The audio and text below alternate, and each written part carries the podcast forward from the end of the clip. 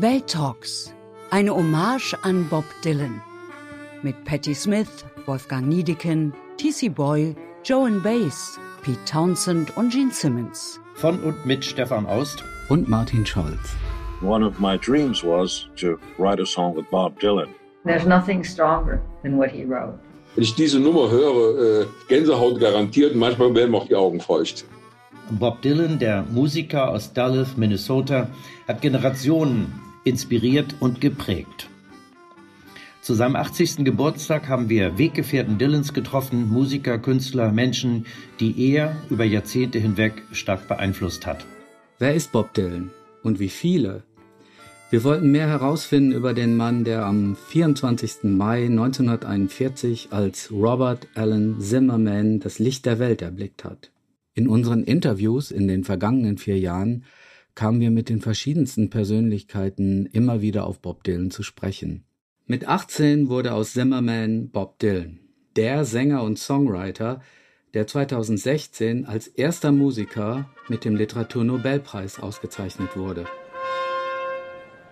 Det är en stor ära att få presentera ett tal från Nobelpristagaren i litteratur Bob Dylan. Dylan selbst nahm nicht an der Preisverleihung in Stockholm teil. Er schickte gewissermaßen als seine Stellvertreterin Patti Smith. Ein bewegender Auftritt, bei dem sie eines von Dylans bekanntesten Liedern sang, A Hard Rain's Gonna Fall. Die amerikanische Rock-Ikone und Schriftstellerin ist mit Dylan befreundet. Sie stand schon mit ihm zusammen auf der Bühne. In Schweden stockte sie mitten im Song. Sorry, I'm so nervous. Wir erreichen Patti Smith in New York am Telefon. I read your article in the New Yorker about that Nobel Prize performance of yours in, in Stockholm, yes. and you wrote that it had been your mother who had bought you your first record of Bob Dylan when you were about yes. 16. Have you still got yes. that record, that vinyl record? No, because I moved around so much. Um, no, I don't have it anymore, but I remember it. And, and actually, every time I see that record, whether it's in a store or somebody has it, I, I don't think of Bob. I think of my mother. okay. But uh, um, I'm and my mother had a sense of those things. She she wasn't interested in Bob Dylan and poetry that much, but she'd sometimes come back from you know looking at a junk store or being at a bazaar or a flea market, and she'd come back with a say a book of paintings by Raphael or or, or the poems of Baudelaire, and she'd say, "This looks like something you might like." and she was always right. And um, and uh, she she got me wonderful books and, and records. She brought me my first opera record. I loved Eleanor Steber and I I loved Puccini, and she bought me my first uh, box set of uh, of Madame Butterfly. Wow! And um, and she saved up her money. She was a waitress. She had to save up her tip money to buy it because um, you know we didn't have a lot of money when I was a kid and um, and she didn't even like opera, but she bought it for me because I really wanted it, and I couldn't imagine ever being able to have it because it cost it was expensive. Right. And um, but she she um, you know my mother didn't uh, like the same things I liked, but she understood what was important to me and tried to make it um, possible for me to um, access them. And and the Dylan record, which one was that? The the LP? It was. Um, uh, I'm trying to think which one. Uh, one is for another side of Bob Dylan, maybe, or uh, because I had known about Bob Dylan, but I didn't have any of his records. It was black and white. I think it was another side of Bob Dylan. Right. I think it had Ballad in Plain D on it, and Do- maybe Chimes of Freedom, but um, she bought it for me because she knew I'd like black and white photography. So she didn't know anything about Bob Dylan, but she thought the way he looked and the way the picture looked that I would like it, and she got it at the market Right. than a you know like ninety cents or something. Oh my God, that's a long time ago. These- Well, yeah, it was nineteen sixty four or something. Right. You know.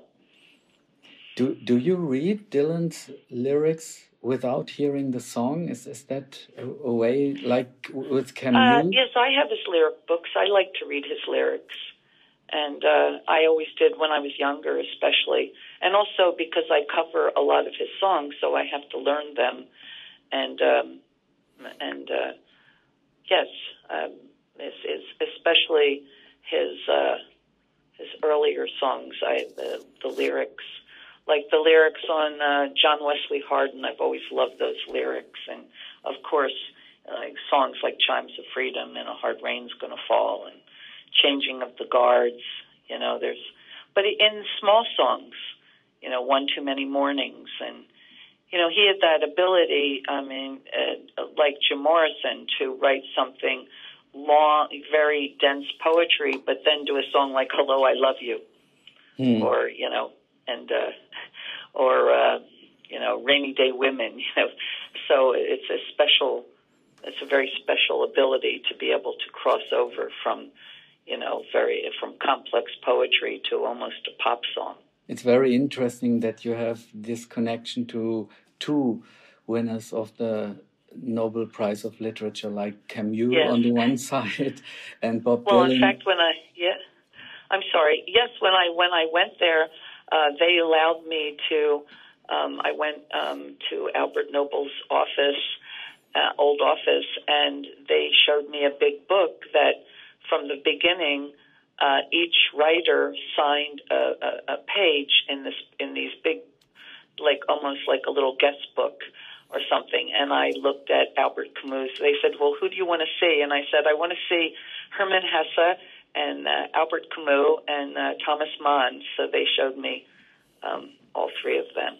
You're very lucky. I would have liked to have a look over your shoulder. Oh, believe me, I I I understand um, how lucky I am, but I also think um, that I, I I get these opportunities because the people that give them to me understand also how much how how meaningful they are. Because sometimes they they they've told me they they will show these things to people that are going oh okay but they're not really interested. Uh, you know it's a signature. They're not so interested. But but I find it wonderful to to be in this room where they were and uh, to imagine them you know signing this book with such pride and mm. so you know uh, it, it, it means something to me Patti Smith spielte schon mit vielen Musikern auf der Bühne, unter anderem mit der Folk-Ikone Joan Baez, die Dylan einige Zeit sehr nah stand. How did you experience your encounters? I, I guess you have played several times together within uh, the oh, last. No, I, not so many. I mean, I didn't know uh, Joan Baez. I loved Joan Baez when I was a young girl. I had her records before I had Bob Dylan's records uh, when I was like 14, 15 and uh, I loved her because I had long black hair and um, you know sort of a beatnik look, and that was at a time when girls were teasing their hairs in big in big beehives, and so I was a little I was I was looked different than everybody, and there was Joan Baez, and I felt she was like you know my secret sister, and I loved her records, and I went to see her in person, and she introduced Bob Dylan. And that's how I learned about Bob Dylan was through Joan Baez. Ah, and, um, I didn't know that. So, um, so I, uh, uh, and I have been to see her in concert, and finally we met. And one of the ways we, we became friends was through my daughter. My daughter asked her to be part of a climate change event at, um, you know, at, in, in um, Carnegie Hall, mm-hmm. and she came and she sang, and we sang together, and and uh, and then I was performing. Perhaps it was in Cologne. I, I think it was. I was performing, and I was singing "Hard Rain's Gonna Fall," and she walked on the stage, and she walked on the stage and took a microphone and sang it with me. And hearing her voice and us singing the song together. By the end of the song, we were both crying. Uh, and I think we wow. were crying for happy and, you know, heartbreaking reasons. I mean, she walked with Martin Luther King, she she sang these songs with Bob Dylan when he wrote them. She knew him as a young man, but it was all her own activism, all of the things that have happened in the last 50 years. And I think we both felt them, and both of us were crying. It was just a moment that was unexpected and unscripted, but it happened. And um, so, you know, it was a great honor to to do that. So I'll never forget it um, that moment. And um, but she is, you know, she is there as a role model. You know, mm. I mean, she is really, uh, and she sacrificed her voice.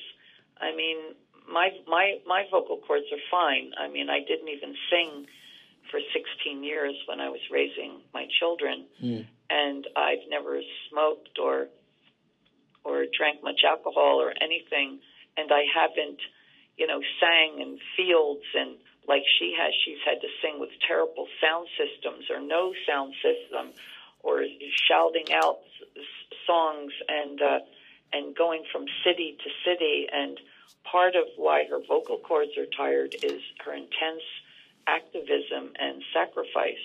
So, um, she deserves her vocal cords deserve a rest, but we have her records, which are wonderful. A Hard Rain's a Gonna Fall. Es ist ein Song und Gedicht zugleich. 1962 hat Dylan das Lied geschrieben. Es wurde zu einem seiner bekanntesten Stücke. Und so klang es, als Patti Smith und Joan Baez den Song 2018 zusammen in Köln sangen.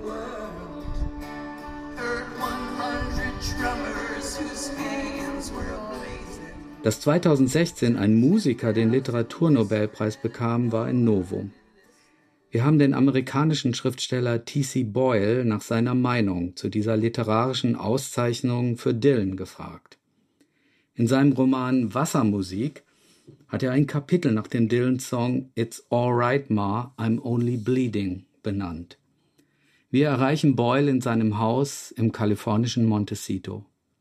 I was just wondering, did you consider him a colleague, a Nobel Prize of Literature, or afterwards only as a no, not a colleague, competition. He's a colleague as a fellow artist, He's a competition and I love him. Nobel Prize.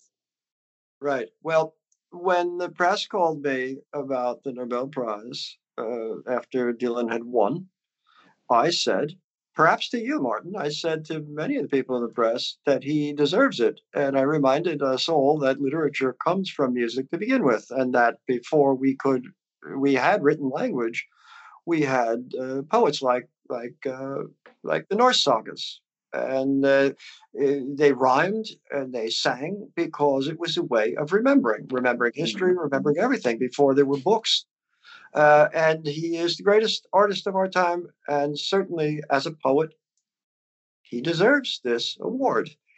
But then I hesitated for a moment and I said, or I paused for a moment and I said, you know, I hear REO Speedwagon is up for it next year. because, you know, why not give it to a good, friendly happy novelist who is just coming out now with his 29th and next year 30th books. Do you, you know him? No, I've never met him. You never met him. You nope. saw him the, on the stage. No, I've never met him. No? He was not at the 60th birthday. He was, of course, in Prague or someplace playing his 300th gig of that year. Uh, he did not appear for it. We did it without him for at, at the behest of the New York Festival. Bob Dylan, für Literatur und Musik interessierte er sich schon in seiner Kindheit und Jugend. Er wurde als Kind einer deutsch-jüdisch-ukrainischen Einwandererfamilie im mittleren Westen der USA geboren. Er liebte Rock'n'Roll und er hatte schon früh einen Plan. Er wollte bekannter als Elvis werden. Der BAP, Mitbegründer und Frontmann Wolfgang Niedecken, hatte sich in den USA auf Bob Dylans Spuren begeben und im Laufe seiner Karriere hat er immer wieder Dylan-Songs ins Kölsche übersetzt und eingesungen. Wohl kaum ein anderer deutscher Musiker kennt Dylan-Songs so gut wie er. Wir treffen Wolfgang Niedegen gleich mehrfach, um über Dylan zu sprechen. Als wir ihn per Videocall erreichen, hängt im Hintergrund seines Arbeitszimmers ein Schwarz-Weiß-Foto mit dem jungen Bob Dylan. Und wir sehen noch eins, das Dylan mit den beiden Rolling Stones-Gitarristen Keith Richards und Ron Wood zeigt. Für Niedecken hat es eine ganz besondere Bedeutung. Du hast für Arte ja diese fünfteilige Doku über das Amerika Bob Dylans gedreht, warst unter anderem in New York, Woodstock, Minnesota, Los Angeles, San Francisco und San Diego gewesen, wo du ihn dann auch live gesehen hast, während du praktisch auf seinen Spuren in dem Land unterwegs warst. Was war das für ein Gefühl, einerseits der Historie nachzuspüren und ihn dann gleichzeitig auch noch zwischendrin oder am Ende tatsächlich live zu sehen?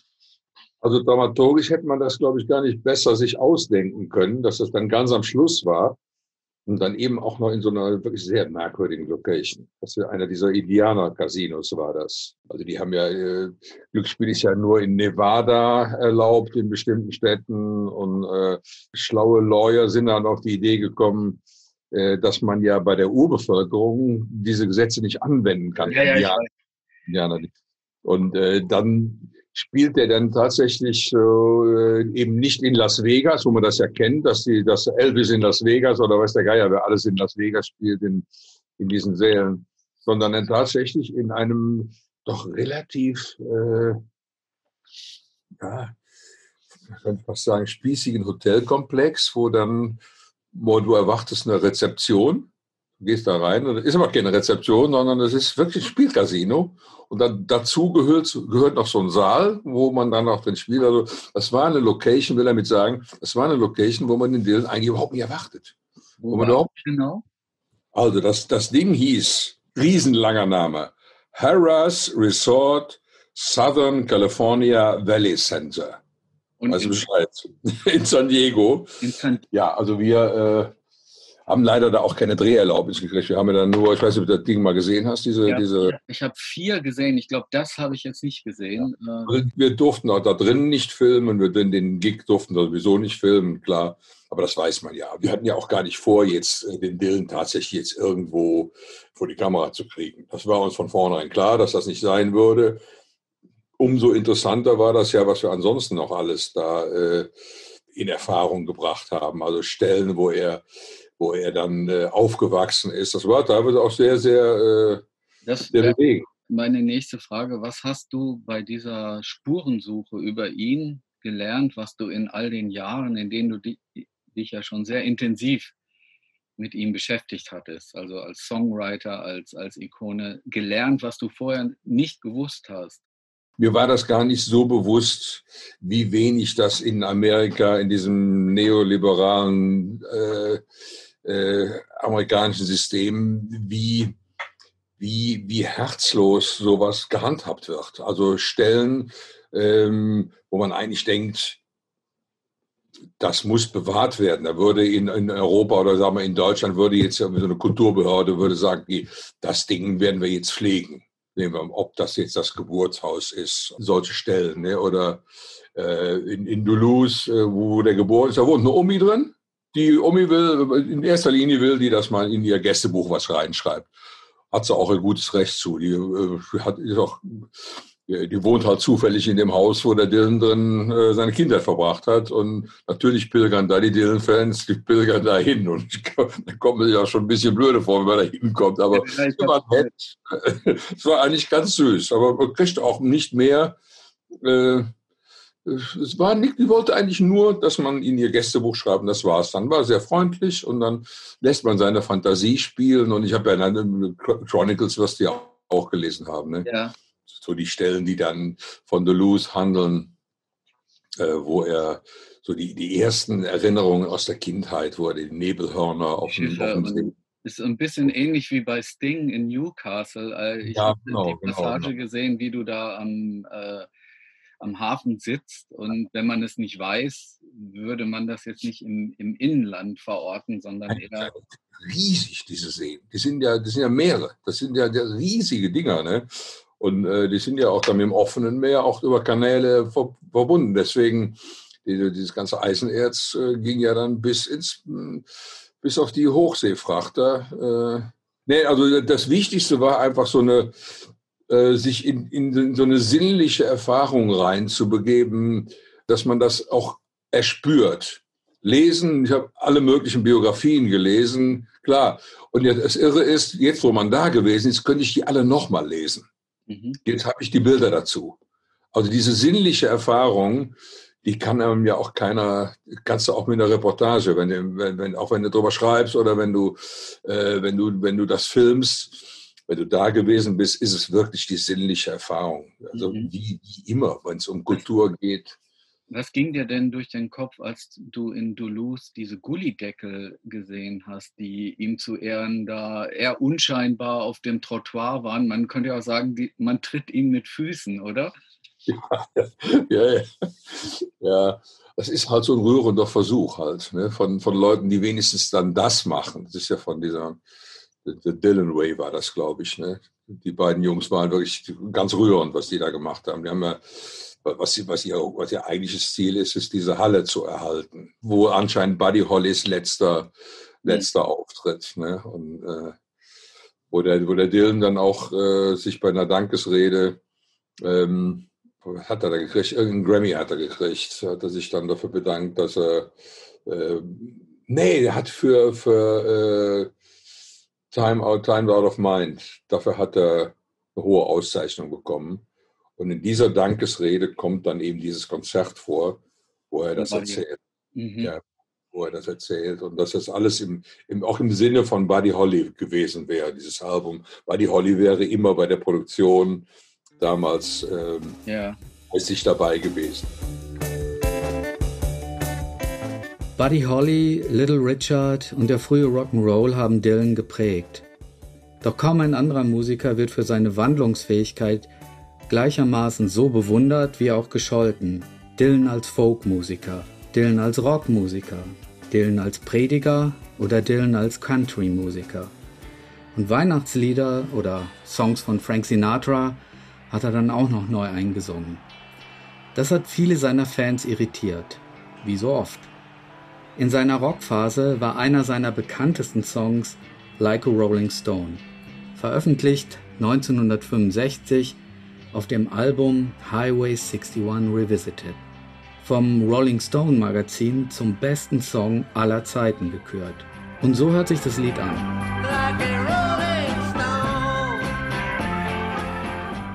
Like a Rolling Stone war auch jener Dylan-Song, den Wolfgang Niedecken schon früh auf Kölsch sang. Ich habe nochmal die alten Bab-Alben auf Vinyl mir angehört und Like a Rolling Stone war ja auch von drinnen Nordrusse ähm, der, der, erste Song, der auf Platte erschien, den du von, von Dylan auf Kölsch gecovert hattest. Ne? Äh, und dann kam das Leopardenfell-Album mit ein ganzes Album mit seinen Songs auf Kölsch. Ähm, das ist ja schon so lange her, dass man es fast vergessen hat. Konnte das eigentlich nur auf Kölsch gehen als auf Hochdeutsch? Wäre es schwierig zu singen gewesen, oder? Auf Hochdeutsch ist es ganz schwierig. Also übrigens, ich bin nicht besonders stolz auf diese Übersetzung von Like a Rolling Stone. Äh, die, die habe ich auch in dem Buch gesch äh, geschrieben jetzt, äh, wie das zustande gekommen ist. Ähm, das ist eine ganz, ganz schöne Geschichte. Aber ähm, ähm, ich soll mal sagen, ich, ich konnte das da noch nicht so gut, ehrlich gesagt. Und äh, mhm. Man darf nie vergessen, Hochdeutsch ist eine Amtssprache. Wer kann schon seine Gefühle in der Amtssprache ausdrücken? Das ist schwer. Also das ist äh, gerade wenn du wenn du äh, singbare Texte äh, schreiben willst ähm, und du musst dann gestochen in der Amt dich an die an die Amtssprache halten, wird es sehr sehr schwer. Ich glaube die meisten mein, die meisten meiner Kollegen die haben irgendeine Art, wie sie mit dieser Amtssprache schnodderig umgehen mhm. oder äh, irgendwelche Slogans drin haben. Keiner, keiner nimmt, äh, keiner singt in, über, in Oxford äh, Deutsch. Singt keiner. Also mhm. ob das der Grönemeyer ist, ob der, der Udo mit seiner Schnodderigkeit, alle haben irgendwie einen Dreh, wie sie da drum rumkommen. Und äh, Kölsch eignet sich natürlich fantastisch dafür. Du kannst im Kölschen die Endungen abschleifen, du kannst, mhm. äh, es ist eine unglaublich melodische Sprache. In Köln singt man ja schon beim Reden. Das, ist, äh, das hilft, hilft schon mal sehr. Ne? 1985 Dylans Auftritt mit Ron Wood und Keith Richards beim Live Aid Festival in Philadelphia. Ein Tiefpunkt in seiner Bühnenkarriere Es klang unglaublich. Auch heute noch gibt Dylan weiterhin Konzerte auf seiner Never Ending Tour, die er 1988 begann. Nur die Corona-Auftrittsverbote konnten ihn zuletzt stoppen. Vorübergehend. Aber nicht nur Dylan selbst wandelt sich in seinen Songs, auch seine Klassiker verändern sich in seinen Auftritten immer wieder.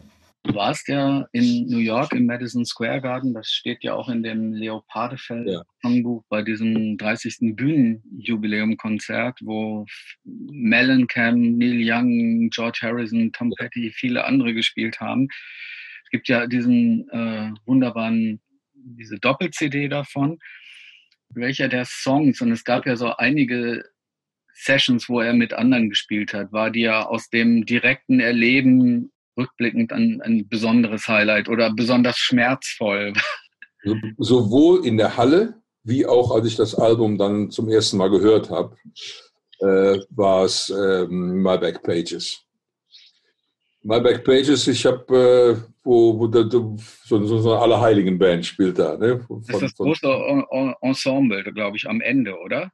Ja, das ist gegen Ende ist das. Da ist von George Harrison, Eric Clapton, Tom Petty, Neil Young, äh, wirklich so eine allerheiligen Band. Ne? Und äh, das hat mich schon in einem Konzert, das war so ein Moment, war ein, ein ja, ist alles abgelatscht, ein Gänsehautmoment. Da steh, da bist du in dieser Halle drin und siehst diese ganzen Typen, die dein Leben ja auch geändert haben mitgestaltet haben, äh, denen du äh, auch ein gewisses Vertrauen gegenüber empfindest. Die spielen dann dieses Lied, was sowieso eines meiner Lieblingslieder ist von Bob Dylan. Also ein, tolle, ganz, ganz, ganz toller Text. Äh. Und dann, äh, als ich dieses Album dann, ich weiß noch, der, der Jochen Leuchner, damals der Sony-Chef, hat es mir geschickt, vorab, das Ding aufgemacht, den CD-Player ge getan, direkt direkt diese Nummer gespielt und ich habe geheult.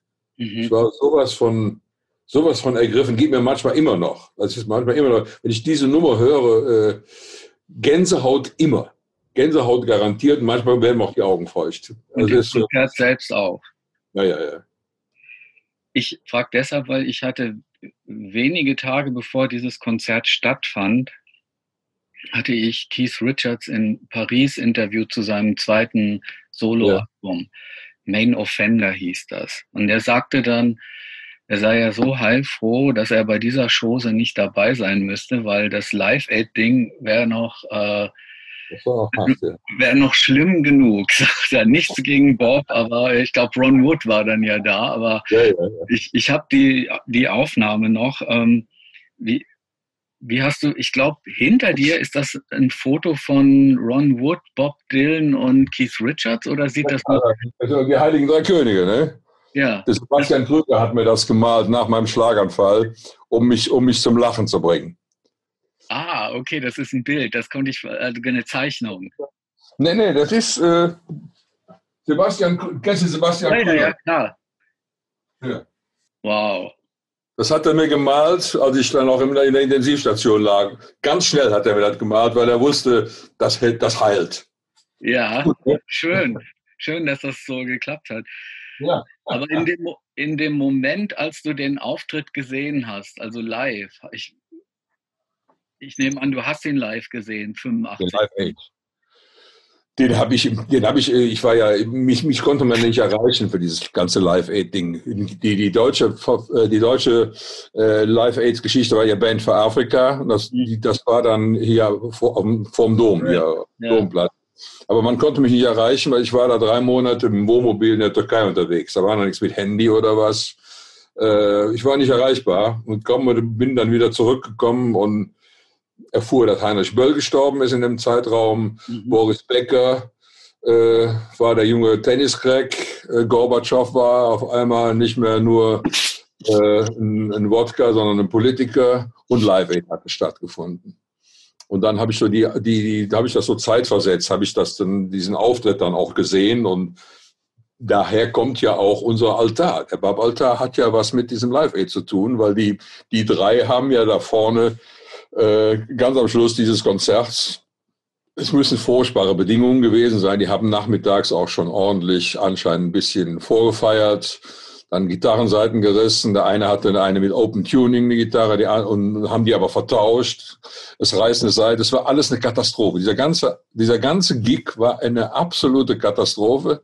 Aber die ganzen Bands, die, ja, die ganzen Bands, die da von Queen oder weiß der Geil, die da mit, mit, mit Bombast und eigene Karriere ankurbelnd und, und ein Riesentheater gemacht, die drei haben irgendwie doch die Unberechenbarkeit des Rock'n'Rolls hochgehalten. Mhm.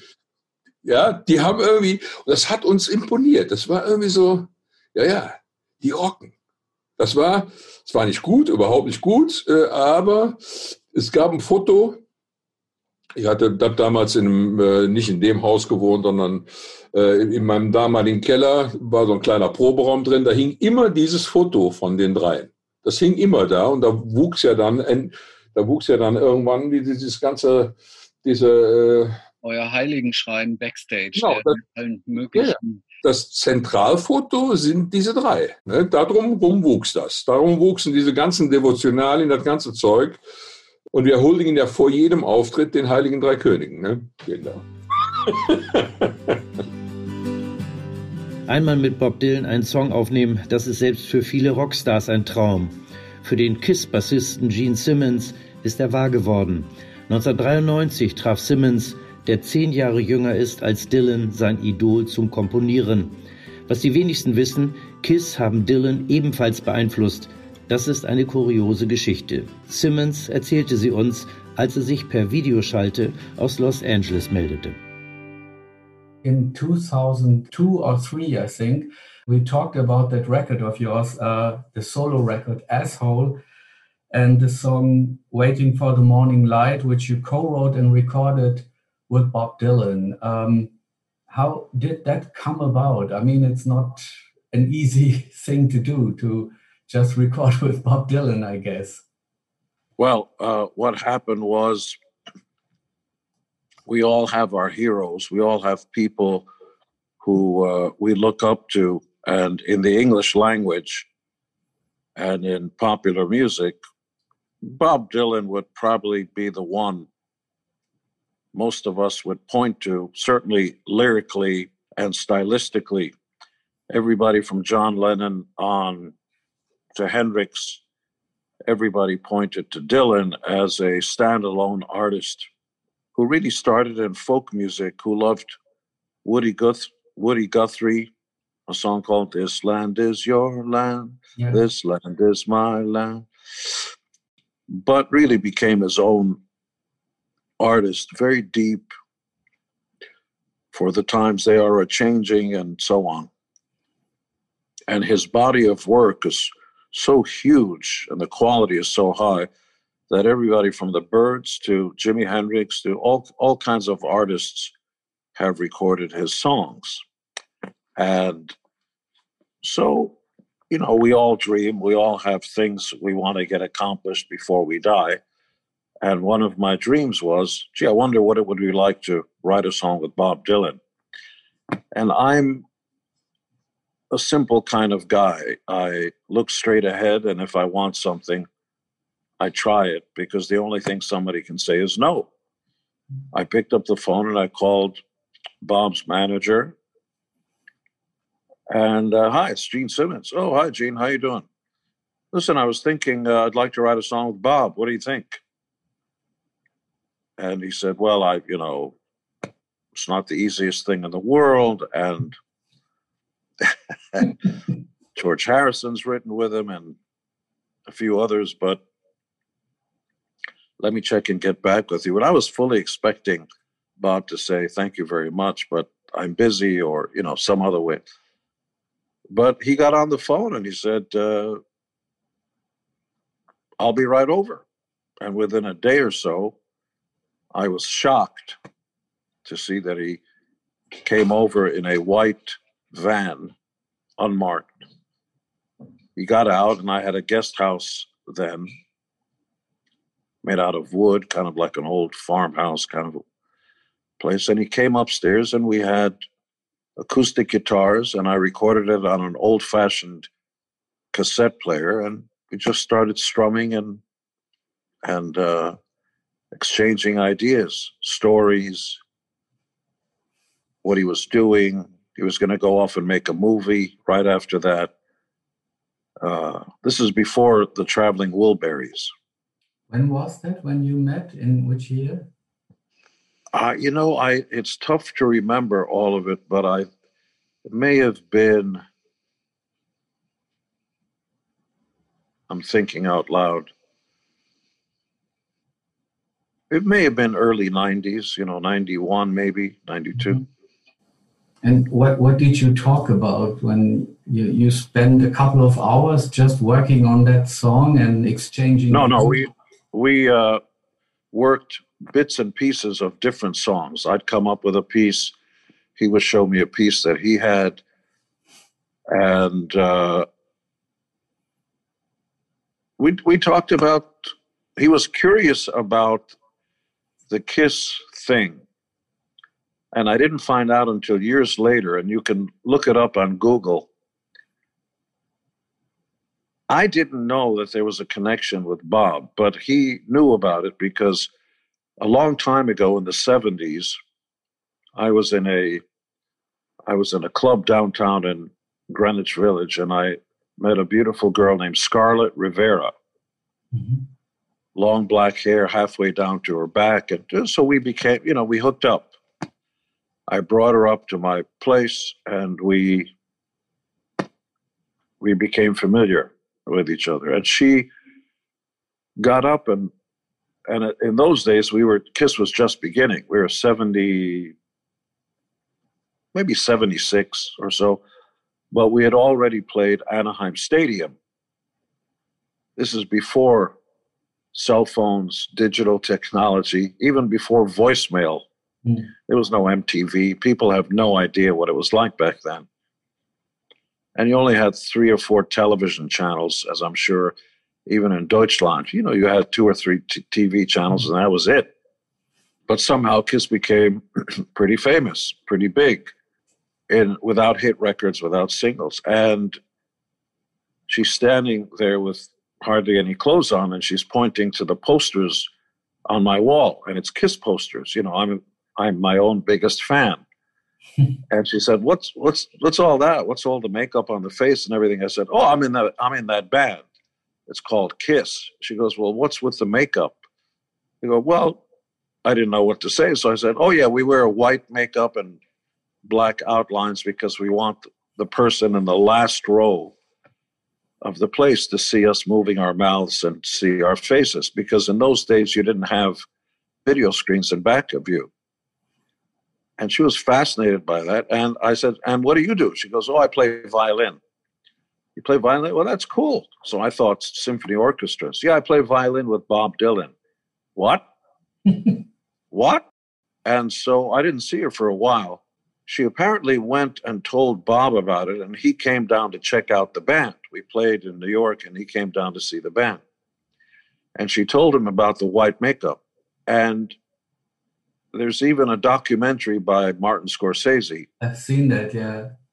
Yeah, where Bob talks about how Scarlett Rivera said, "Go down and check out this band. They wear white makeup," and Bob started wearing makeup, white face. How do I say this? Kiss influenced Bob. Did you talk about some, it with him? When no, you... no, no. I w- I wasn't aware at the time.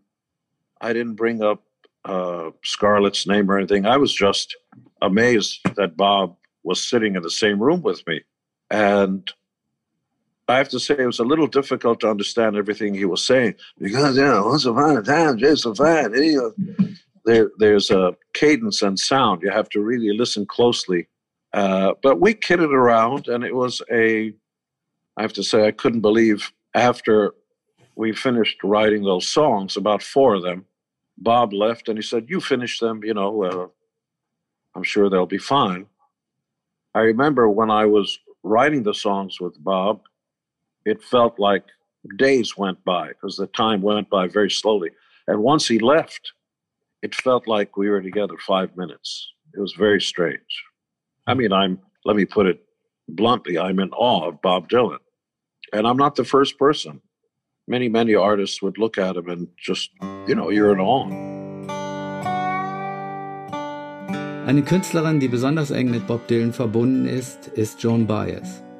Die Folk-Ikone und Politaktivistin war in den 60ern als Musikerin und als Freundin an seiner Seite.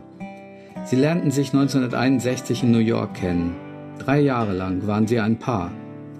Beim Treffen am Rande eines Konzertes in der Alten Oper in Frankfurt erinnert sich Baez zurück an die 60er. Would thinking back uh, of the 60s and the music of the 60s, uh, would, would it be much different if Bob Dylan wouldn't have been there? I mean, If he hadn't been there, yes, it would have been very different. I mean, he is the symbol and the best of all of that music. And the fact that I'm singing one of his songs now because there's been a change in, you know, in the political atmosphere, it's song, there's nothing stronger than what he wrote. And that whole 10 year period was, will never be repeated. It was so much talent. It was so much brilliant songwriting and activism and all of it. is it only because it's our generation?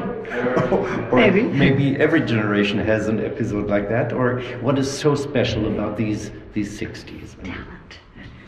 Musically, talent. I mean, you just can't invent music like that.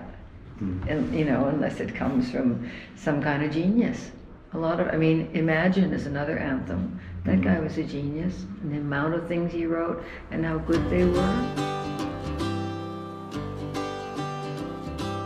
Auch beim legendären Woodstock Festival 1969 war Joan Baez dabei. Hochschwanger ging sie auf die Bühne, spielte im strömenden Regen, kurz nach Mitternacht unter anderem We Shall Overcome. Das riesige, teils chaotische Festival von mehr als einer halben Million Zuschauern ist heute ein Inbegriff der 60s und der Hippie- und Protestgeneration. Eine Generation, die Bob Dylan wie einen Säulenheiligen verehrte. Dylan selbst hatte darauf schon damals keine Lust. Obwohl er ja in der Künstlerkolonie Woodstock lebte und arbeitete, nach der das Festival benannt ist, wollte er dort nicht auftreten. Noch vor dem Konzert floh Dylan mit seiner Familie nach New York City. You mentioned your granddaughter was a fan of Taylor Swift. Does, did you ever talk about Woodstock? Does she know what that was, what it means? Oh yeah, she knows, and she lives with her dad. He was I was pregnant with him at Woodstock, you know, so she knows stuff. I, if she's not really interested in something, I don't usually push it. But if she she'll ask one day, well, what was so and so, and see, what was Woodstock like? So then I would have a time to tell her. But she didn't ask yet. Up to now. She's asked a couple of things. She actually she wrote a couple of months ago, and she said they're going to have a walkout at my school supporting. So it couldn't even been two months, hmm. six weeks or something. She said, "What did she call me? You, an old veteran of whatever." She said, "Do you have any, hmm. you know, any advice for me?" Of course, I wrote back way too much advice, and she never answered. I had all these ideas. It, I think it was overwhelmed her, but I got so excited that she was in, even interested. At least will probably not be a movement taking arms and getting weapons. There you go.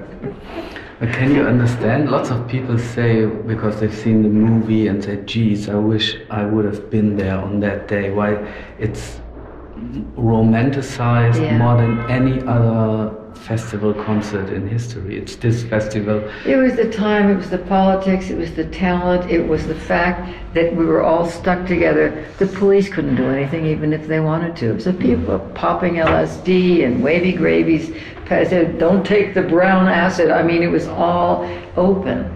And so it was the kind of freedom that, that was real at the moment. Although if you were living outside the compound, we were inside. We had food, we had showers. Some people said I had a horrible time. We just slid around in the mud and it was freezing.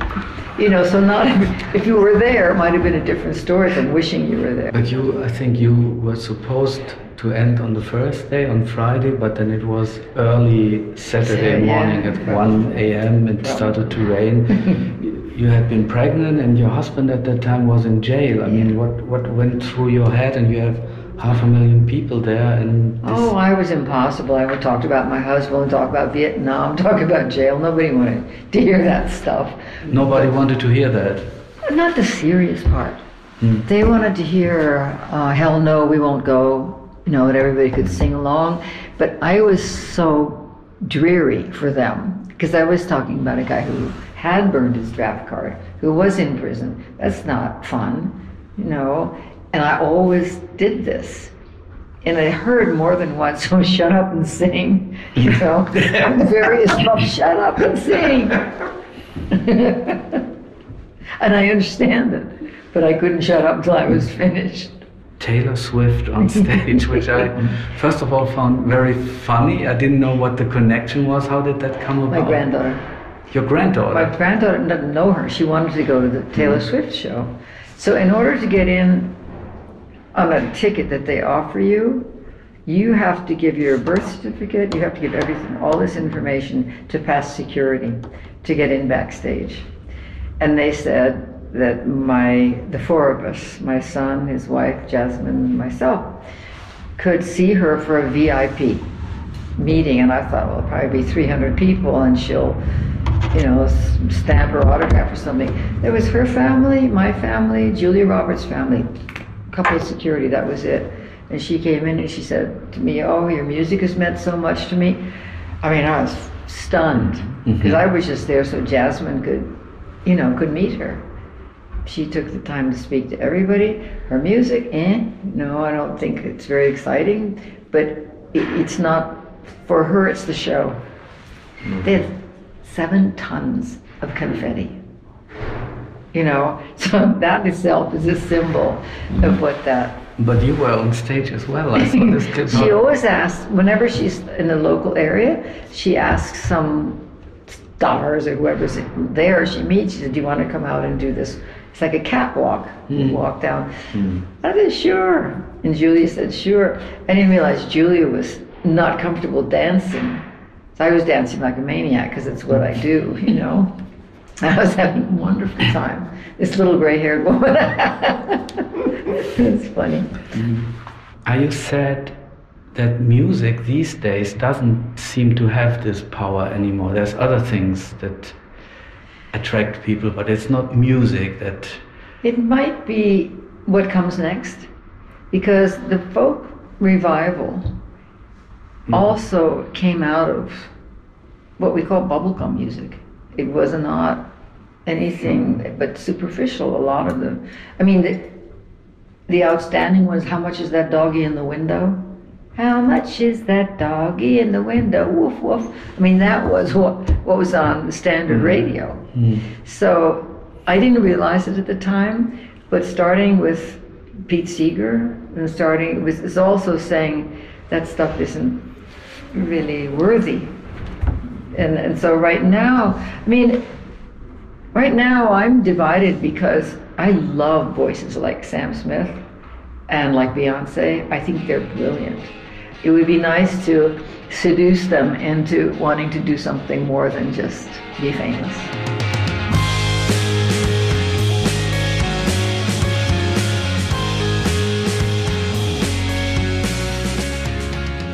Bob Dylans Musik wurde von verschiedenen gesellschaftlichen und politischen Gruppierungen für ihre Zwecke benutzt.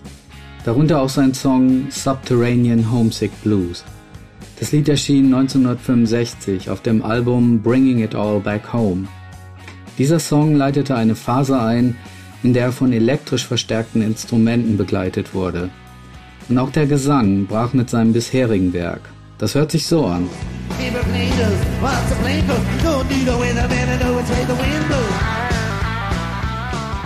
Eine Zeile aus diesem Song, You don't need a weatherman to know which way the wind blows, hatte Mark Rudd, den Anführer der Studentenbewegung an der Columbia University, 1969 inspiriert, später die militante Untergrundorganisation The Weatherman zu gründen.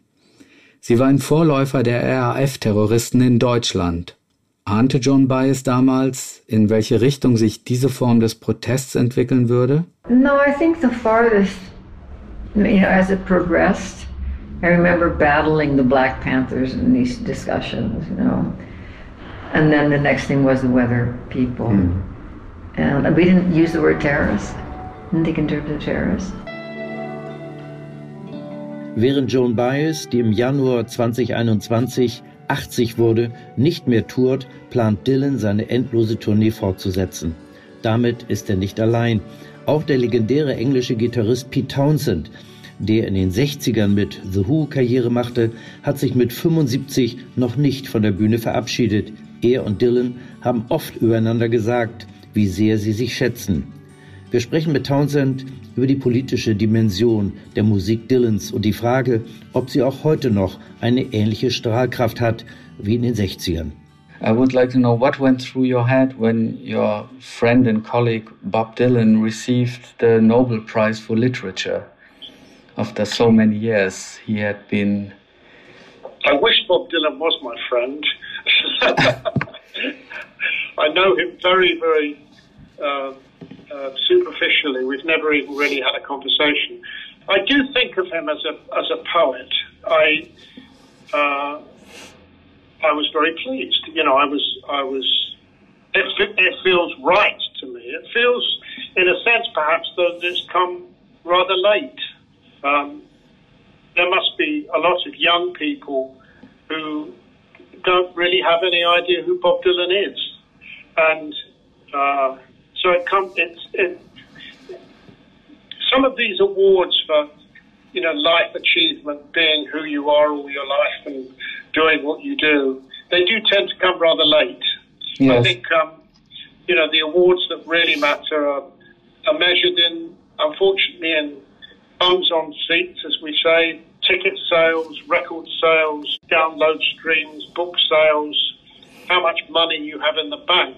It's a terribly sad measure, but I do believe that Bob Dylan works as hard as he works as a touring performer because there's some part of him that is afraid of disappearing, perhaps afraid of dying, perhaps afraid of running out of money. I don't know.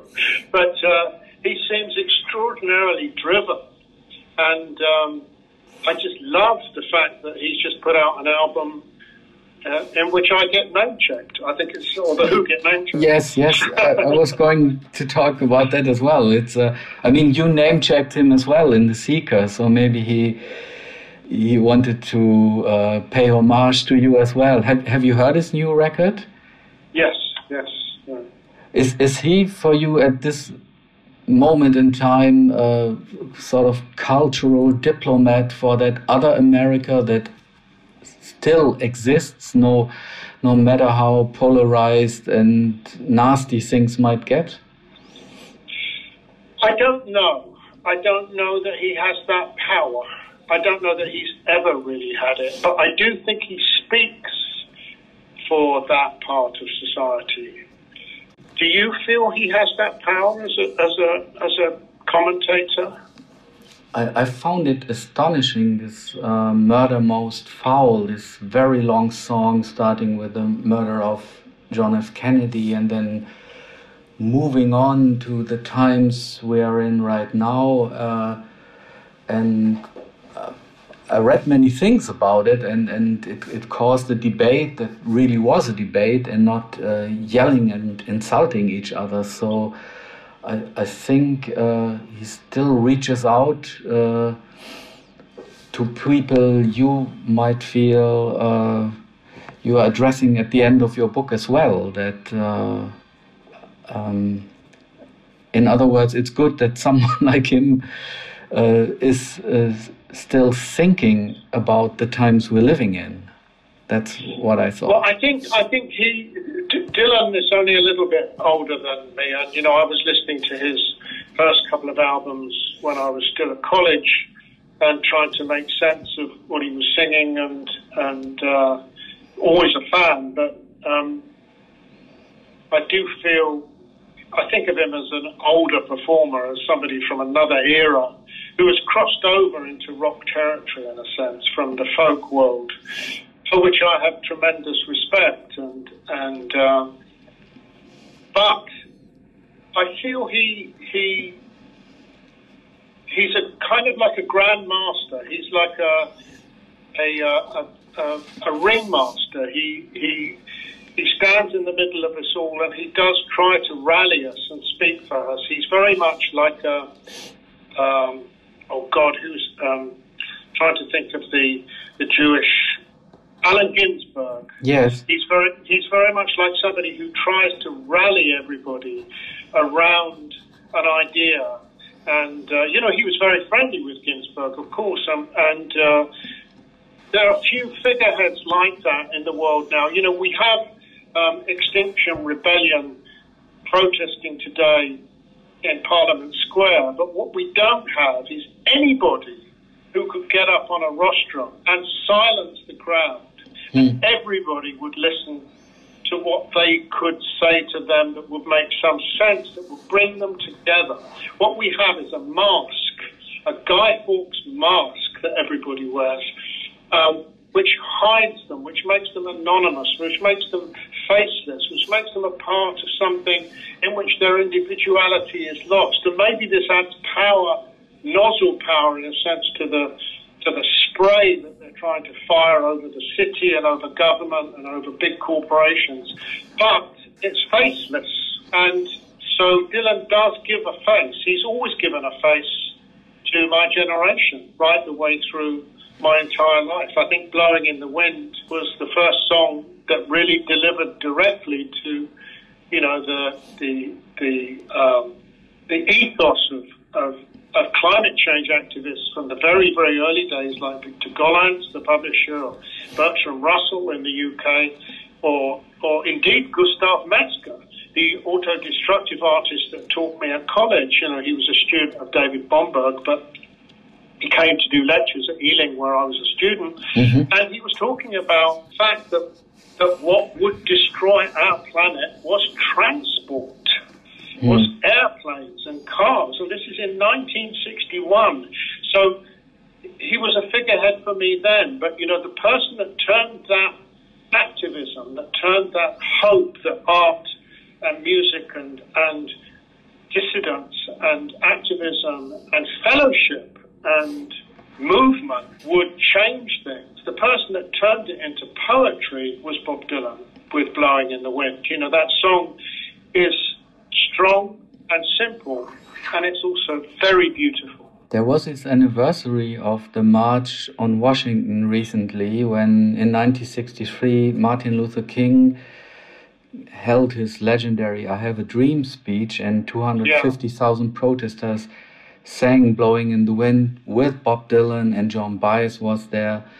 Um, it's, it's what you just said. If you had to explain what he did then and what is missing now to Extinction Rebellion or Fridays for Future, it's uh, you have Greta Thunberg, but you don't have a you don't have a powerful voice that uh, transcends uh, and unifies people. And I, I was thinking about on the last Who record, there was a picture of Muhammad Ali also on the sleeve, and Dylan and Ali uh, performed at Madison Square Garden to release uh, um, the Rubin Hurricane Carter boxer, and they they joined forces to such powerful icons. Um, and do you think this is missing these days?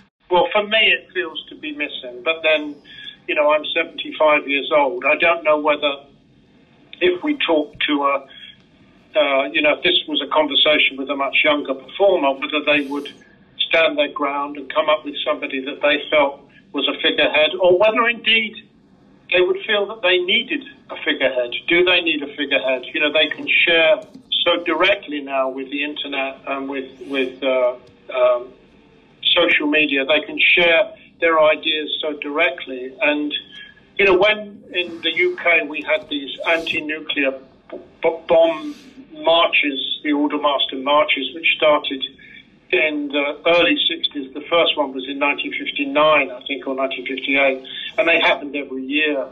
And people that learned about them learned about those marches happening from each other because the newspapers never spoke about them happening. They only spoke about them after they'd happened or after the march was on its way. Uh, the fact that, you know, men in duffel coats with girlfriends with unwashed hair would, would take a piss in somebody's front garden, you know, which mm. to try to reduce the whole thing to, to that level. But today, people can gather in a heartbeat. I, do we need, do they need figureheads? I don't know. But certainly, we certainly did. We needed Martin Luther King, and we needed, you know, we needed John Kennedy. We needed, um, you know, we needed great politicians, honest politicians, and whether or not we need them today, I really don't know. I, you know, what does Donald Trump actually do? I don't think he leads the USA. I don't know who does lead it, but I don't think it's him. I certainly know that over here, we believe that a man called Dominic Cummings runs the UK, not Boris Johnson. That Boris Johnson is probably still having sex with as many women as he possibly can. And in the background, Dom- Dominic Cummings is completely taking apart our long-standing civil service and possibly um, MI5 and MI6. I don't know. Mm. Uh, so um, what we feel is that we we uh, we had leaders, we had figureheads, we had people. I think you need when you mention Joan Baez, of course, my heart bumps because. You know, she was his equal. She was Dylan's equal. She was as much an activist, a pacifist, mm. um, and I was listening to Joan Baez's music before I listened to to Bob Dylan. She was around and successful before him.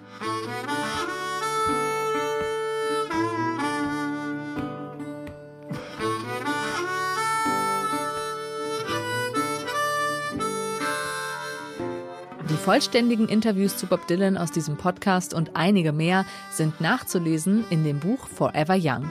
Unsere Geschichte mit Bob Dylan von Stefan Aust und Martin Scholz. Erschienen bei Hoffmann und Kampe. Idee und Interviews Stefan Aust und Martin Scholz. Redaktion Sonja Gillard und Martin Scholz. Produktion Serda Dennis und Sonja Gillard. Schnitt Serda Dennis und Martin Scholz.